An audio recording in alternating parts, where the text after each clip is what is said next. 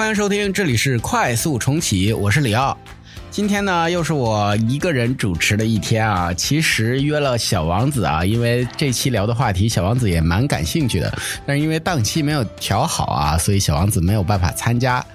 Anyway，我们今天呢又邀请到了一位非常有趣的嘉宾啊，要聊一个很好玩的话题啊。我们反正是非常感兴趣啊。不如先让嘉宾来自我介绍一下。大家好，我是破破，在一家杂志社工作，然后我是快速重启的忠实听众。哦，又喜迎一位忠实听众啊！我们现在这个忠实听众感觉非常多，其实都是我们的托儿，是吧？花钱买来的，哎，花钱买来的，一会儿就注意查收账户啊！对我们今天请那个破破同学来呢，是因为呃，我们在前几期的时候刚刚发布了呃一期是关于仪式感的话题，然后大家聊的感觉意犹未尽啊。然后有一天我就跟破破同学也是在聊天儿。然后这不是刚好也是节假日，最近比较多嘛？啊，我们就在聊说。彼此家乡有没有什么在节假日节假日期间比较有趣的仪式啊？然后我就说，哎呀，我们东北那边的仪式就显得比较贫乏啊。无论什么样的节日啊，就是换了一个名字，大家主要的庆祝方式就是坐在一起吃顿饺子啊。那这样呢，就是跟破破家乡一比起来，就显得非常之单调乏味啊。破破家不如稍微简单介绍一下，你们那是有很好玩的仪式，对吧？对，我是潮州人，在潮汕地区，然后。我们那边因为比较呃封闭吧，所以保留着比多比较呃上古的仪式，然后会有很多游神迎神的活动，所以那会儿也分享给里奥一个我们游神的一个视频。对那个视频我看了是满眼羡慕啊！那简单给大家描述一下那个视频的片段，就是有好多好多的人啊，大家聚在一起，像开一个大 party 一样，大家都穿的非常的华美啊，五颜六色的，然后集体有很多人一起在扛，好像有好几个轿子啊，然后在那个老爷椅上面啊，有有的人是有的是坐着人，有的是呃像雕像一样的，然后大家一起喊着口号啊。然后一起往一个方向走，然后每个人都脸上啊喜气洋洋的，一起在啊好像一个游行的仪式，对吧？那个是什么？对，上面其实抬的是神明哦，都是神明。对，然后我们这个活动叫迎老爷，然后迎它就是来回走动的意思，老爷就是我们潮汕那边对于。神明的尊称统称，因为我们那边信仰的神太多了，然后各种派系都有，我都搞不清楚，所以有一个尊尊称统称是老爷。哦，就其实大家也不是听来好像不是特别 care，我一定要拜某一个神，而是就是神门，对吧？就统称一个老爷。能简单给大家介绍一下，说有哪些类的神吗？嗯，这些祭祀活动其实保留着很多各朝代的一些呃碎片吧，从之前上古的，以及到先秦的，以及到之前我们很大一批潮汕人是从南宋的时间，因为呃蒙古的入侵，所以迁到了潮汕地区，所以保留了很多也是中原的一些祭祀文化跟习俗。其实也是民族的大熔炉，对吧？对，听着有点像我们东北闯关东啊，也是为了躲灾啊之类的，然后有。很大一批人从中原地区，呃，山东那边是往东北的黑土地上跑。那你们这儿好像就是相当于是躲蒙古，然后跑到了呃南方。对，所以它其实会有很多神话故事跟习俗的拼贴，嗯，拍戏特别多，然后所以统称老爷。然后它主要会分为几个，一个是。对人的崇拜以及对神的崇拜，然后对神的崇拜这一块呢，它分为几大块，一个是对日跟月的崇拜。嗯，日月崇拜我觉得蛮常见啊，就是生活在这个地球上的人，感觉啊，祖先们大家最先的崇拜对象都是天上的啊星星啊、月亮啊、太阳，因为这个是每个人抬头都看得见的。然后呢，大家在试图理解世界的时候。总会依托于一些，比如说对太阳、啊、对月亮的幻想啊。我当时读呃艺术史的时候，也可以看到，比如说希腊呀、埃及啊，他们很多人在这个山洞里面刻的那个版画，也都是崇拜太阳、崇拜月亮。对，因为太阳是万物生长的基础嘛，嗯而且包括说我们自己的神话故事、夸父追日，这些其实都是对太阳的崇拜。嗯，然后我我觉得我们好像不止崇拜，我们还把太阳给射下来过 对吧？嫌太阳有点多，还敢射下来啊？对，嗯，嗯，我们那边对太阳的崇拜是有一个神叫做天公，天公啊，天公不作美啊，嗯指的就是太阳，是吧？对，具体的话是对玉皇大帝，是玉皇大帝。哦，所以玉皇大帝就掌管所有的神神仙，所有神仙的大老板其实是太阳。对，然后他也掌管着世间万物万事。嗯嗯，对，嗯所以我们一个就是对日的崇拜，对玉皇大帝的崇拜，还有一个是对月的崇拜，月娘。她其实从是王母娘娘吗？不是是嫦娥，是嫦娥。哎，这个辈分感觉有点乱啊。嗯，就是因为大杂烩，还是从道教，然后到我们的神话故事都杂杂糅在一起。嗯，日主要崇拜的是玉皇，玉皇大帝，然后月主要崇拜的是嫦娥。嗯哦，有玉兔吗？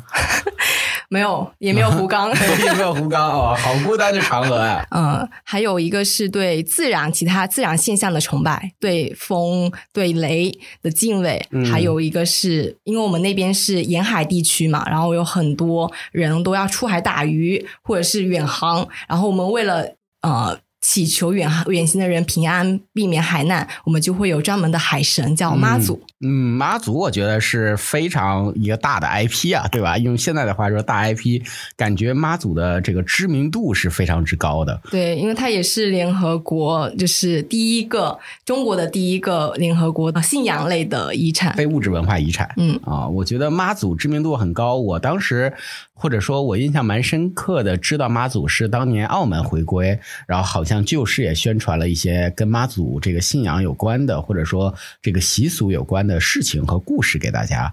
所以呃，跟澳门也是差不多的，会有点相关吗？因为我们也会就是远航到那个澳门嘛，嗯也在附近，然后会有一些华人华侨在那边。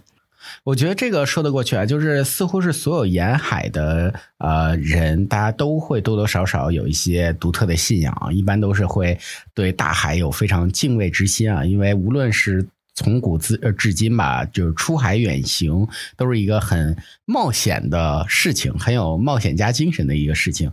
那你可以知道，从西方，比如说北欧啊，或者是埃及、希腊呀、波塞冬，对吧？当年我们看什么天呃那个那个《圣斗星矢》里面波塞冬海皇波塞冬，对吧？然后咱们中国也有各种各样的管海啊、管水的神仙，呃，除了刚刚提到的妈祖，还有什么龙王，对啊，对啊，西海龙王啊，对，西海龙王啊之类的。OK，这是大海，主要是为了出海的渔民祈福。就是从天还要到地，我就我们其实呃会有对土地的崇拜。然后这个土地掌管土地的神是土地爷，哎呀，叫土地公。这也是个大 IP 啊！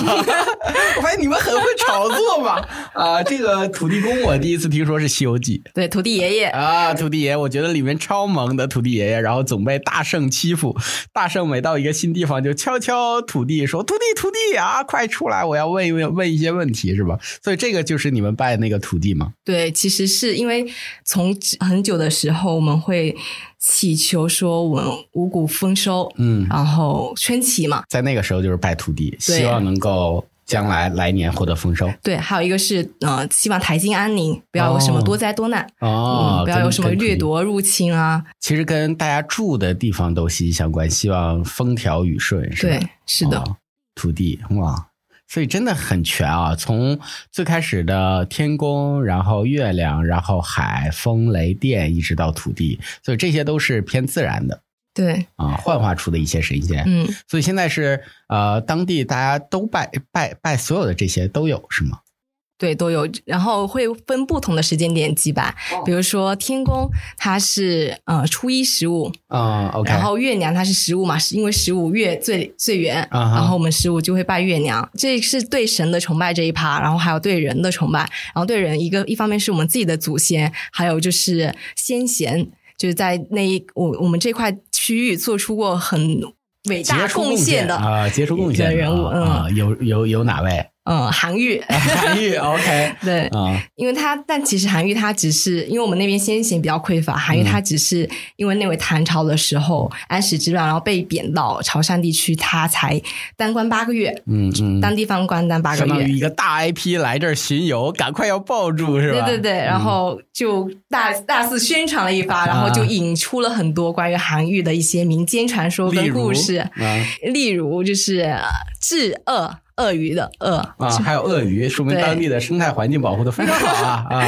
现在已经没有了。现在已经没有，是韩愈的原因吗？嗯，传说是这样子，就因为那会呃，在我们那边有一条江，然后那那会鳄鱼经常出没，然后咬伤人什么的。嗯韩愈一一到呢，他就治治理了鳄鱼，然后他文人韩愈和鳄鱼，呃，我我想知道这个后续的故事发展是怎么连在一起的，好吧？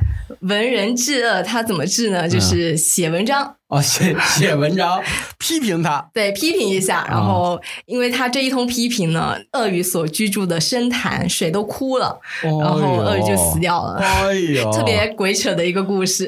桃花潭水深千尺，韩愈写文章治鳄鱼，是吧？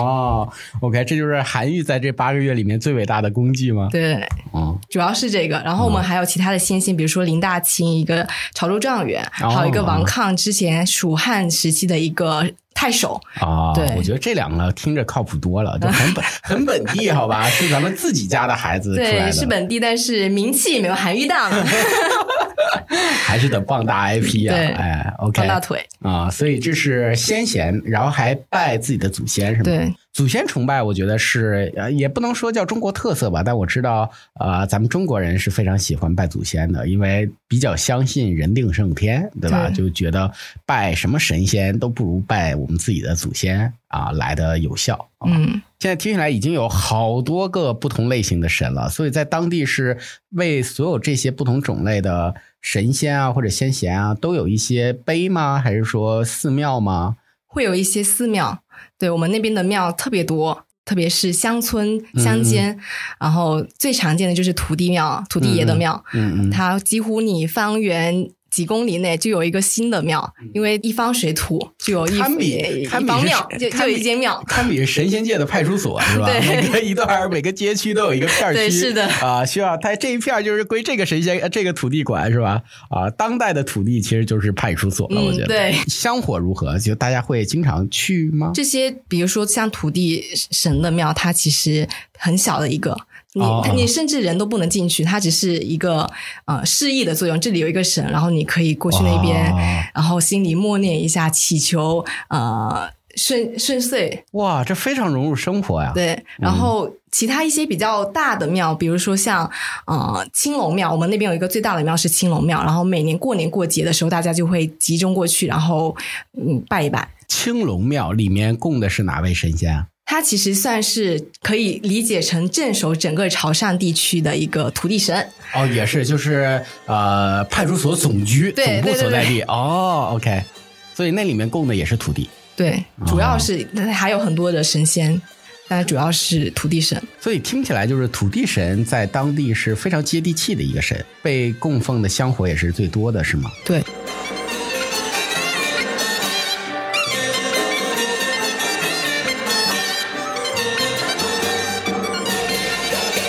呃，说回来，最开始你给我看的那个影片啊，能再讲讲吗？那个当时那么酷炫的一个仪式是什么仪式啊？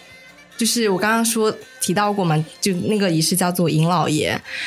它是我们春节的时候才会有的仪式，在迎老爷之前，我们会有一个送老爷的仪式，要把老爷们送去哪儿？送上天述职，就是他在这一管这一方一年的丰功伟绩是怎样的，哦。然后大大概会是在年底，就是农历十二月左右，啊。他们就会先送神一番上天述职，啊。然后之后再在正月的时候再把神请回来，啊！然后再开心的迎神，然后所以，所以事实上听起来就是每年年底的时候，这些下来干活的老爷们需要回总部啊，回天庭一番。做一下 perf review，对吧？performance review，年终总结。年终总结，然后看一看打几分儿、嗯啊，对吧？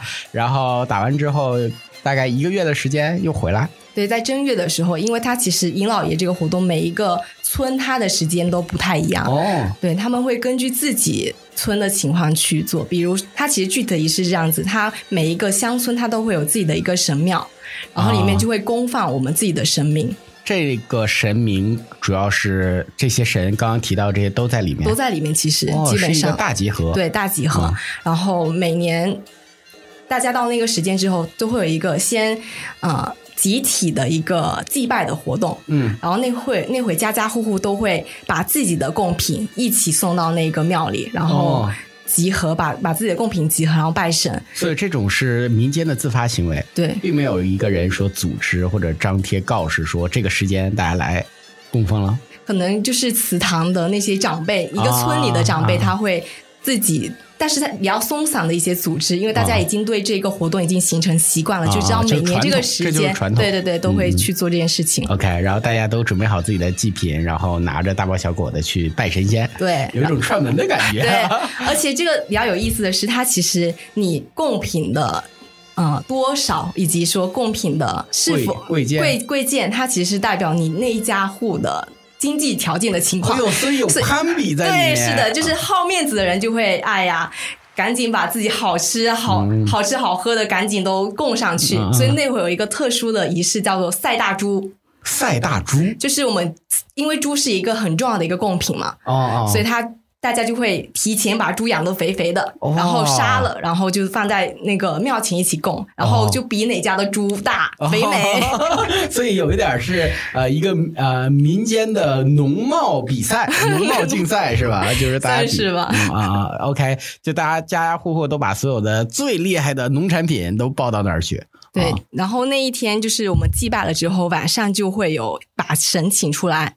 就是尹老爷，具体就把他啊游行整个村庄游行，走走街串巷的，然后把祝福撒到村庄的每一个角落。哦，所以这个就是我当时看的那个影片，对他们其实抬的就是刚刚述职回来的这些老爷们，然后跟他说：“哦，你看接下来这一片地方就是在你的管理下了啊，你要照顾好大家。对，”哦，就满村几乎上每一条，只要他能够通过的一个巷子，他都要走一遍。哦然后主要是围着村庄的边境走，村庄的别人就相当于画一片儿片儿区，对这接下来这就是你的管辖范围了。哦，一般这个呃，一般这种仪式都是在晚上，嗯。然后都会是村里的长老，他是坐在队伍的前面，引导着大家往前走。然后他规划路线，对，然后、然后青壮年，村里的青壮年，以及说比如说刚生完完孩子的、嗯。男孩的一一些青壮年，他就刚生完男孩的，对，那他就可以抬那个神明神像，嗯然后一嗯般是八个神像。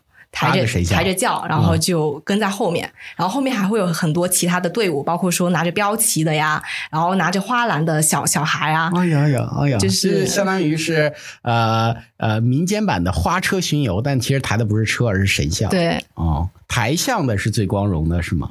抬相能够抬相，它其实算是一种荣耀，因为一方面他是体力好的人，那肯定的，能抬的一定是身高力壮的。对，然后面面一般面容姣好的也会 面容姣好的，主要所以有女生抬吗？比较没有，几乎没有，因为他一方面是对体力有要求，另一方面他也是在男尊女卑的那种乡土社会中，只有男生才会有抬的资格。哦、嗯 OK，现在女权运动兴起，我觉得也可以来一个女生版的嘛。对就是对，专门啊，有呃八个里面有四个嘛，有四个是女生抬的嘛，女生也占半对啊，女生也占半边天嘛。啊、嗯 OK，所以就大家都集体抬着，然后巡游一圈。那过每家每户的时候，那个那那是不是被巡游的能走过家门前的那些家，都是感觉非常开心的？啊，几乎很多家都会被走，就是会经过。啊大部分都会走。然后我们每为了迎接神，我们都会在就基本上乡村的每一户人家都会在门口挂鞭炮，然后他一经过呢，我们就点鞭炮哦。迎接神明。对，在之前前几年还能够放鞭炮的时候，嗯还会有烟火一起，然后你就会整个村庄那会儿，因为平时晚上的村庄都是比较黑暗的，嗯没有什么人气的，但是那一天晚上都是灯火通明的，而且就走到哪儿鞭炮响到哪儿。对，哇，这感觉 就比较有年味儿。对啊，这感觉一个是特别有年味儿，二是有点让我又想起了当年那个北京奥运会的时候大脚印，对吧？就好像天上有个神仙，他走到哪儿，然后鞭炮响到哪儿，然后灯光照到哪儿。，对，哇，我觉得这个就这才是仪式感，是吧？就我们那儿家伙吃顿饺子，这我觉得这仪式感显得不够啊。这是一个算是最重要的仪式吗？对，它算是最盛大的一个仪式。整个这个活动大概持续多长时间啊？就一两天？一天，一一到天对一天的时间。我还记得是我那会初中的时候，然后我们政府会组织一个全市的迎老爷活动哇。这可大了。对，然后迎的接的就是我刚刚跟你说那种青龙庙里面的神，把那些神像都抬出来，因为那个是我们那边最大的庙嘛。嗯嗯嗯。然后它是全市的游行，其实那会对安保的的要求是很高的，因为它是啊全市人民记。我记得那会儿我是直接冲到街头，然后在街边翘首以盼，所以有看到吗？真有有有。有因为它因为它是特别盛大全市的活动，它所以它会有很多呃。平时比如说乡间没有的，比如说莺歌舞，有一些其他的是什么？也也一首也是一种歌舞表演，歌舞表演。对潮汕那边的歌舞表演，然后很多节目都会在那边，啊，就不仅仅是一个游行了，更像是一个狂欢节一对样一个娱的感觉。娱乐性质更强的一个活动了。然后是所有人都可以参与进去，你也可以跟着队伍就唱歌跳舞，是吗不？是，我们只只能在旁边看，安保需求好吧，哦不然太难管了。还是被隔离开了。OK，那那你有真的去参与过，比如说乡间的那些，你有去参与过，近距离的参与过这种活动吗？因为都是因为我们我是住在城里的嘛，啊然后一般都是回我妈或我爸那边的老家，然后才会有的。然后一般我过去最多就提个花篮吧，因为哦我就是一个小孩嘛，因为他。基本上小学、初中的时候，这种活动在比较多嘛。我那会儿这个小孩，我一般都是提着花篮跟在队伍尾尾边走，啊啊啊啊啊！或者就是在旁边看着，嗯嗯，因为他其实，我觉得在这种仪式下面，他其实还是有一点点呃性别意识在啊性别不平等在里面的，就在啊就还是男生，对男生比较尊贵，你可以看他空间的排位嘛，就是男生都是扛着比较尊贵的佛像的那那一批人，然后一般青年新新壮力都走在前面，然后最后跟的才是一批呃女娃娃啊、女童啊，OK 啊、这个需要有改进空间，好吧？有改进空间。我们都说了，将来争取八个佛像有四个是专门女娃娃这么排着的，好吧？啊、把 Me Too 运动引到了赢到了潮汕的仪式中。那神仙们你要搞一搞 Me Too 嘛，对吧？呃，OK，这是一个很盛大的活动。然后市里面，那市里面那那个游行也是大家都是靠徒步，然后走全市吗？对，都是徒步的，哇，这还是对体力也是有要求。对啊，这这一般的状况，这中间估计还得换吧，换人换人来帮着抬吧。OK，这是一个很重大的仪式。还有什么好玩的吗？还有一个是比较日常的仪式，但是对于每一个个体比较重大，就是我们的成人礼。哎呦，成人礼，潮汕地区成人礼有什么不一样吗我们的成人礼并不是十八岁，是在十五岁。？OK，它其实跟古代的时候，就是比如说男男性的冠礼，他是二十岁嘛，然后女生的就是十五岁，跟之前是保持一致的。就我们这个仪式叫做出花园，出花园就这个名字其实也很好玩，就是在十五岁之前，我们是在花园里，然后被一个神明叫做公婆神保护的。然后公婆神公婆对，嗯然后在那个期间，我们就在花园里自由自在、欢乐的玩耍。然后在这一天之后，公婆神再也不能保佑我们了，哎所以我们要有一个仪式，专门感谢他十五年的保佑，以及说希望祈求我们之后的日子是平安顺遂，然后、就相当于是幼儿园毕业了，要走入江湖了，是吧？。对。啊，这有点像是啊、西方什么从伊甸园走出去了这种感觉，都是一个花园的概念。我发现好多花园的概念都是神话中有的一些，所以那个仪式当天会发生什么呢？仪式还蛮复杂。它是一天的时间，就是在前一天晚上，你是要穿着那个肚兜红肚兜，男女都穿红肚兜吗？男生好像是白肚兜，白肚兜，啊对然后穿一个 OK，然后那个肚兜上面是有一个袋子，然后里面会放一些铜钱啊、桂圆啊什么的那些一些有寓意的一些东西。然后那天晚上，我还我记得我小时候还被我妈要求说，那天晚上我不能翻来覆去乱动然后，怕你把不能把东西掉出来，对，就不吉利了。啊啊啊啊然后那天起完了之后，在以凌晨的时候，我们会要有一个仪式，是我们要吃东西。嗯，就我们会有一个八仙桌，然后里面就上面就摆了鱼肉啊、鸡肉啊什么，就其实每一盘菜都有自己的寓意，然后祈求，哦比如说你长大之后考试成绩好啊、聪明啊，哎然后身体健康，不要犯病啊，哎大概是这些。那你还还不能挑食呢，是吧？就每个吃一口啊，每个吃一口，意思一下。对，因为到现在之后，其实整个仪式都简化了很多，嗯嗯嗯，我们就没有不用刻意说全部都吃掉。对，我觉得这要准备这一桌饭菜，我觉得成本也是蛮高的呀。对啊，对吧？那对每家每户来讲，确实是人生的一件大事儿，才能这么准备一下。对，然后那当天还要穿红木屐，然后那一天还不能出去，尽量不要出远门，或者是说的是当天还是前一天？当天，当天不能出远门。对，或者是在家，你直接就在家待着了。那都在家待着了，为什么还要穿那个红鞋？就在家穿啊，在家穿 啊。OK，呃，这是在前一天晚上是穿红肚兜，男生穿白肚兜，然后在肚兜里面放各种象征性意义的铜钱啊之类的东西，然后晚上睡觉不能乱翻身，对吧？然后当天晚上还会吃一桌很丰盛的饭菜，可以每个代表不同的含义，尝一口。然后第二天就是在家里家里蹲，嗯啊，然后穿红木鞋，就当天感觉没有前天晚上盛大呀。我觉得可能也是因为我这一代的体验的时候，其实它仪式整体都简化了很多，所以其实很有可能有一些比较繁复的在之前，但我不是很清楚啊。所以那一天其实就是不出家就 OK 了，对啊，不出家门，尽量不要出，尽量不要出家门，然后就穿着红鞋。对，那那天其实这是一个逃学的好理由。是吧？跟老师请假说，老师，我今天就叫 我是我的成人仪式，是我的出花园仪式啊，所以我今天不能来上学。所以这个是针对个人的，是吧？就是每一个小孩，每个孩子大约十五岁，这个不是像我们刚刚描述的迎老爷那样的是集体活动。对，它是就你在一个自己家的空间里面进行的嘛。哦，我觉得这个参与感更加爆棚啊！所以你小时候是很期待这个吗？当天待着的那一天，感觉可能会有一点点不一样。我的人生好像就此啊，就有一个分水岭那样子，然后跨过去。对对，这就是仪式感。仪式感告诉你说，OK，你已经长大了。就这一天跟之前的每一个时刻都不太一样，都不太一样了，因为你身上还有一个红肚兜。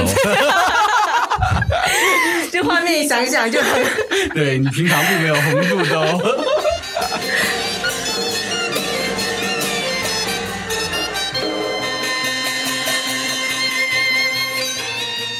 你刚刚其实也提到了啊，就是呃呃，听起来你也在不断的在说说现在的各种各样的仪式也在不断的简化，然后再加上很多时候你刚刚描述那些盛大的仪式都似乎都是在乡村啊，那那城里面是现在是什么样？大家如果生活在城市里面，还会有你刚刚描述的这些仪式吗？会有啊，就是其实，在城里的会相对简化，相对简化。对，然后一样也是哪个时间点要摆都会摆，比如说初一十五，我这个初一十五是每个月啊？对，每个月，每个月都要摆。对，哇，每个月的这一天，那感觉超级虔诚啊！大家都，我觉得大家是。一种是文化的惯性，就觉得说，呃，一个求一个心理安慰，然后就会做这件事情。呃，主要是我爸妈那一辈跟在之前的那一辈，然后小孩其实就像我们这一代，其实对之前的，比如说我们这一天要准备一些什么东西，我们要准备什么纸钱啊，银锭买什么银锭啊，然后要供什么贡品啊，这些其实我们都。不是很了解了，就在我们这一代，感觉就断层了一样啊。有很多传统的仪式啊，或者讲究，似乎都遗失掉了，是吗？所以现在听起来，你说买那些纸钱之类是要烧吗？对，要烧，是在初一和十五，每个月初一和十五都要烧。主要是食物，是每个月的食物，嗯，都要出去烧。对，都可能就找一个空地、空旷的地方，然后就烧纸钱。其实听起来很不环保啊。啊，对啊，是那是这是每个月都要这么盛大的仪盛大的一个仪式。对，每个月都要。其实可能每个月你可以也也更简化的话，你可以不烧。就我们家其实是不烧的。每个月的话，我们就直接呃买一些水果呀，或者是呃。肉啊，作为贡品，然后再弄一个香炉，这样子简单的。所以现在在城里面简化，就是说只有一个香炉。那有牌位吗？有神仙的位吗？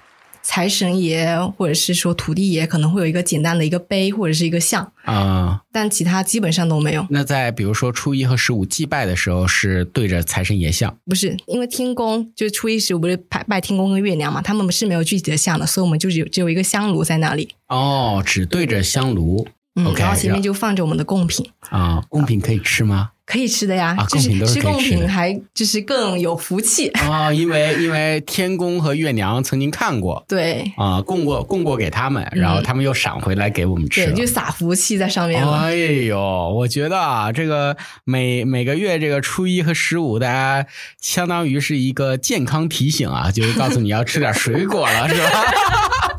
呃，现代人不能老不吃水果嘛，啊，那就需要走这样的一个仪式督促你啊，平衡饮食。对，督促大家平衡一下，说要吃吃水果了。OK，那城里面都是简化，那乡村，据你了解，你现你有了解吗？就是乡村现在还是有那种比较盛大的游行仪式吗？呃，乡村跟城里的区别，可能这这些日常的可能没有什么很大的变化，但是比如说像呃春节或者是中秋这些比较大的节日的话，他们可能乡村里的人就会去庙里一起集体祭拜，但是呃在城里的话，就可能还是自己家的一个空间里啊、去进行。所以所以，比如说你现在春节要是回家的话，啊、你会去庙里拜吗？不会，已经不会了，对都都一切就是一切从简，都是在家里了而。且现在也下乡比较少，所以就是尹老爷这种仪式其实也不会看到了。而且尹老爷他的时间一般都是在初初期之后，那会儿一般都已经是上学了，或者是已经上班了，所以这种已经我已经多年没有参与过这种很有年味儿的仪式了。哎呦，这我觉得就是工业社会啊，对这个传统的摧残啊，应该调一调，对吧？怎么说把大家这个祭祖的这个时间给空出来。放一个尹老爷假，这样能回去。对啊、就是很很本地啊，很本地的这些假期，我觉得都应该有一些嘛，啊，对吧？就像我们东北也应该有一些专门吃饺子的日子嘛。你这是想要借机放假是吧？对啊，对啊，专门有一些吃饺子的日子嘛。啊、对我其实还有一个呃很好奇的，就是在我当时看到呃那个视频，我在网上也搜过一些视频，就都在说哇，我们潮汕地区那神仙可多了呢，这这个神那个神，这个神那个神的。啊、我当时脑海中浮现的第一个疑问啊，其实是为什么这些神之间不打架？啊，这是一个非常呃嗯。直觉的一个提问，因为、嗯。呃，按照可能是偏西方的那一套宗教体系来参考，来作为参考的话，会有一些类似于这样的疑问出现。就比如说，以我非常非常粗浅的对宗教或者说这种啊、特别是当我们提到神仙的崇拜的这种理解的话，或者观察的话，可以看到一般。一个宗教或者说一个神仙的信徒们，或者说一个宗教吧，它的呃教义啊之类的都是互斥的，就是你要么就信我，你要么就信他，对吧？没有哪个西方的神仙说你既信我又信他，对吧？你可以是东正教的，你可以是新教的，你可以是旧教的，你你新约旧约信信哪个？甚至同一个宗教，不同的解释权，比如说新约和旧约，其实就是对圣经的解释不一样嘛。对吧？啊，当然这这很有可能是错的啊，我只是非常粗浅的理解。那他们之间甚至都会单独再分裂出一个教派，对吧？然后，嗯，当年比如说整个西方史啊、就是互相征讨啊，十字军东征啊之类的，很多都是打着教义的旗号，其实为了就是啊、你要信我，对吧？你不能信别人。那再反观我们中华土地上，哇，这个神奇的景象，和谐社会就是四个大字，连宗教都是和谐宗教，所有和神明都可以对，和谐神明哇，就是你爱信谁信谁啊，大家都其乐融融啊。你可以既信天公，你也可以信啊月亮，你也可以信呃妈祖，然后他们之间也不打架，他们的教徒之间似乎也非常的和气。嗯，从你的角度来讲。你你你有什么类似于这方面的思考吗？因为你从小在那个环境下长大，你你也许会觉得这是特别自然的一件事儿。对，我觉得我觉得这是一个很好很好的问题，就是我因为我之前都没有想过这一块，我很觉得很自然而然的一件事情，就是我们可以信很多神。嗯然后我觉得可能会有几个原因，一个是就我们这种信这种信仰，它其实并不是很严格意义上的宗教，它只是一个民间的习俗传统传统。对，嗯就我们可能只是一个是求一个心理安慰，就我们心理上有有所寄托，其实就 OK 了。然后，而且它其实并没有像宗教一样，比如说有一个人组织，然后我要发展我的教义，然后把我的整个学说去理论化、体系化的去解释，所以它并不会形成这种体系之间的打架。我觉得你刚刚说这点蛮好，就是似乎没有形成一个组织，是一个挺根本性的不一样，对吧？就不会有一个组织，或者是当然这个组织最后有可能发展成一个宗教组织啊，就是说我专门是妈祖教派，好像我们没有看到过，就大家真的都是这是一个很好的习俗，大家就是在祈求一些很美好的事情。就仅此而已了。对，它其实已经成为一种文化习惯了，可能是。而且，比如说像这种比较重大的仪式，比如说迎老爷这种仪式，它其实会有一个组织，是说我们呃大家一起来做这个活动。但其实它只是很松散的，那更多的是大家自下而上的去发起的这个活动，纯民间的，纯民间的。嗯，我觉得这个特别的有意思，而且这种组织听起来好像只是为了组织这件事儿。为了让整个的这个游行更方便而形成的组织，它只是服务服务于这一个活动，这这种仪式而已，仅此而已。对，而且我也之前也看到过一些呃各种各样的文章啊之类的，蛮有意思的，就是在讲，就是咱们中国人就是走的是实用主义的精神，对吧？务实，对，贼务实啊！我管你什么神仙之类的，就是你要能保我平安，我就抱一抱，哎，我就拜一拜。这就是我们经常会看到，比如说去各地旅游啊，这建个庙。我就进去拜拜，我管里面供的是什么神呢？对吧？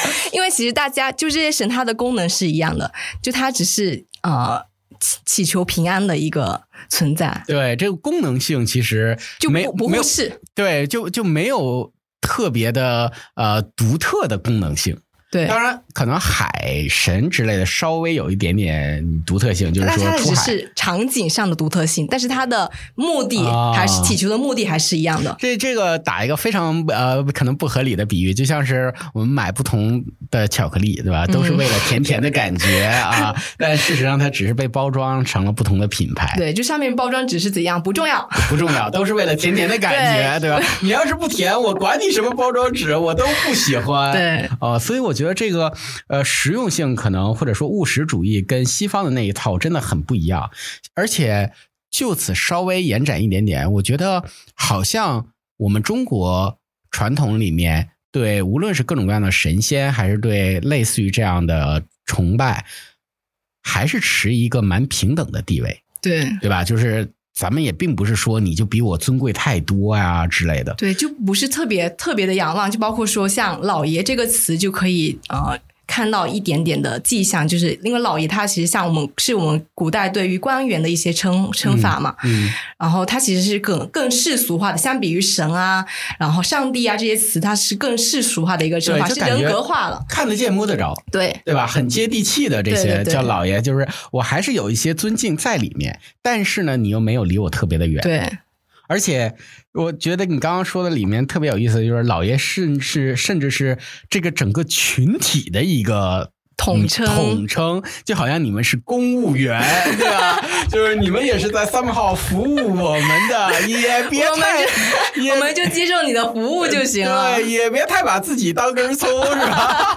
大概是这种感觉。对，而且出来拜呀拜之类的感觉，就是你要用得着，或者说真的能给我带来好处，或者是真的能给我一些福利，那我当然愿意供一供你。那你可能要是我觉得一直拜你要没怎么也也没什么特别明显。的疗效，也许我就换个神，对吧？反正我们面前有那么多神呢，好像他们之间也不打架。对，就功能还是都是一样的。对，还是蛮类似。而且像你提到的烧纸钱啊，或者是烧，就像我们呃北方也是有各种各样的，比如说祭祖啊，大家找一个小小街角啊，然后烧纸啊，画个小圆圈，嗯啊，当然现在都被取缔了，说太不太不卫生了之类的。但一样，就是在你们祭神仙的时候，你们有指定说我烧。一百万的纸钱是特指给嫦娥的吗？没有，我们就烧了，大家用多少，你们自己 分多少拿多少，对，你们自己分，对吧？就这种感觉就非常平等，就好像啊。这是我今年的税收，对吧？我你们公务员啊，你们老板们自己分一分钱，我管你们内部怎么分呢，对吧？反正我就是这些钱。嗯，主要是可能也是全国人民的钱太多，呃，全韶山地区钱太多了，然后他们就啊也用不完，也用不完。对，所以就是我这一批，就仿佛所有的这些老爷们在一个工具箱里。我其实不 care，我用的是锤子啊、钳子啊，用什么，反正我都是为了祈福嘛，对吧？那我可能只是投资一笔钱到买一个工具箱，我管里面那个锤子占多少钱，钳子占多少钱，就只是呃，比如说我规定时间，我我周一用你这个锤子，然后周二用你这个斧子，就这样子而已。甚至他们中间还出现了分工，哎呀，既既尊敬又显得有那么一丝不尊敬 在里面。But anyway，总体来说，我还是觉得有这个传统文化是一个非常好的事儿，非常奇妙的一件事儿。就但是，就像我们刚刚提到，比如说里面的性别观念，以及说一些比较就烧纸钱这种很不环保的一些行为，它其实是有很多可以改进的一些地方。但总体来来说，它其实是我们。文化的一些一脉相承的一些东西，然后其实还是蛮宝贵的。对对，我觉得这就是为什么我在看那个视频的时候，真的是满眼羡慕，满眼羡慕，就超希望自己有机会能够。参与啊，也是咱也是在游行中的一份子啊，咱也扛一个什么什么啊，老爷啊，走一走啊之类的。当然，我这个头可能扛不住啊。等哪个正月请个假，我带你过去，就就去参与一下这个啊扛老爷的活动是吧？我觉得这个特别好。然后呃，我可能也会回去再看一看，我们东北是不是也会在呃不同的地方有一些类似的活动？因为我觉得呃。无论就比如说闯关东啊，或者之类的各种各样地方来的人，大家汇到一个地方，多多少少都会形成自己的文化，对，都会有也会有一些类似于这样。就像我知道，呃，我家里面我爸妈，呃，因为特别是我爸爸这一边，他们也来自于山东那边，有有有一些呃，就是呃亲戚，他们还在那边，然后他们那边就会比较重视家族的概念。对，就是稍微可能有一点不太一样，就是然后他们会花很多的时间在捋自己的族谱啊。其实我们也是，我们有祠堂啊，也有祠堂是吗？这种就是偏祖先崇拜啊之类。但这个就我的理解是更看得见摸得着。嗯，你甚至都能追溯出来，哎，他跟我有多远？对，几辈儿这种这种感觉，就是你记得就是很扎实的一个人，都不像是一个抽象的概念了。对，我觉得这种其实是很好的一种方式，就我们要追溯我们自己的过去，只要我们自己的过去，才可以继续往前走嘛。对对，这个蛮有意思的。OK，今儿其实也聊了挺多了，我们觉得挺有意思的。最后想再问一问，就是你也提到了，像好像现在年轻人啊，感觉多多少少有些远离了这些传统，是吗？就是有很多很宝贵的这些东西都丢失了。对，就包括说今天要做这期节目，我还专门找了一点资料，还找了一些资料 补充一下我之前的认识，就一些细节上的，比如说我们具体拜了哪些老爷啊，这些其实我们都不知道。然后包括说我们怎么祭祀的流程是怎样的，然后具体初一十五啊，我们要怎样的整个呃，又供哪些呃贡品啊，这些其实我们这一辈都不是很清楚了。嗯嗯，就是已经流失了。对我感觉蛮有意思，就是现代的人，你可以经常在网上看到，就是在渴求仪式感，对吧？甚至大家自己在不断的疯狂的创造各种各样新时代的仪式感，比如说什么非常糟粕的双十一仪式感啊之类的，打卡打卡仪式感啊之类。但事实上，我们其实，在我们的血液中和我们的家乡都有各种各样非常棒的仪式感存在，但就很奇妙的就是大家不 care 这些已有的仪式感。然后追寻一些反倒没有特色的仪式感，我觉得这点充满遗憾，好吧？嗯，自自我反思一下，自我反思一下。但我们家乡，我有可能是因为我不知道啊，要不然我觉得我努努力也去保留一下仪式感，好吧？只是最后的一点点小反思吧，就是也是我们在聊的时候，我就在想，就还是可能多多少少关联之前仪式感那一期，我觉得哇，有这么棒的仪式感存在。当地人竟然不 care，我令他令我心碎，哎呀，令我心碎。这一期算是一种宣传体验，宣传 宣传。大家有有机会的话，应该去哪儿体验比较好？是潮汕地区的乡村。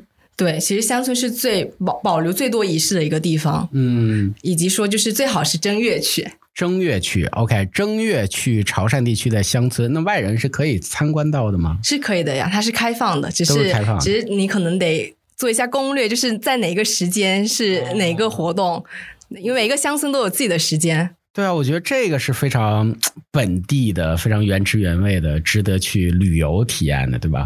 不像是你去任何一个地方，什么打卡古镇、古城，结果都长得一模一样。放到我的旅行 list 里，好吧？有机会要去一下，去啊、这个抬不了老爷的，咱旁观看一看这个放放鞭炮也行啊放。放鞭炮也行。OK，那今儿也聊了不少了，我们看一看，如果将来要是有机会，还有谁的家乡啊，或者无论是我们听众啊，或者是我们认识的小伙伴，你们要是觉得你们家乡有什么特别好玩的东西，值得聊一聊，欢迎一起来做客。然后，因为我们这些主播都是好奇宝宝啊，我们都超超想聊这些东西，跟人文的有关的，跟历史的有关的东西。OK，那我们这期不如就聊到这儿。我再补充一点啊，就是我们刚刚所有的探讨都不是封建迷信，都是 对文化习俗的一个探讨，好吧？啊对探讨探讨都是习俗嘛，这人家都这个非物质文化遗产了，嗯对吧？OK，那我们今天就到此为止，我们下期再见，拜拜拜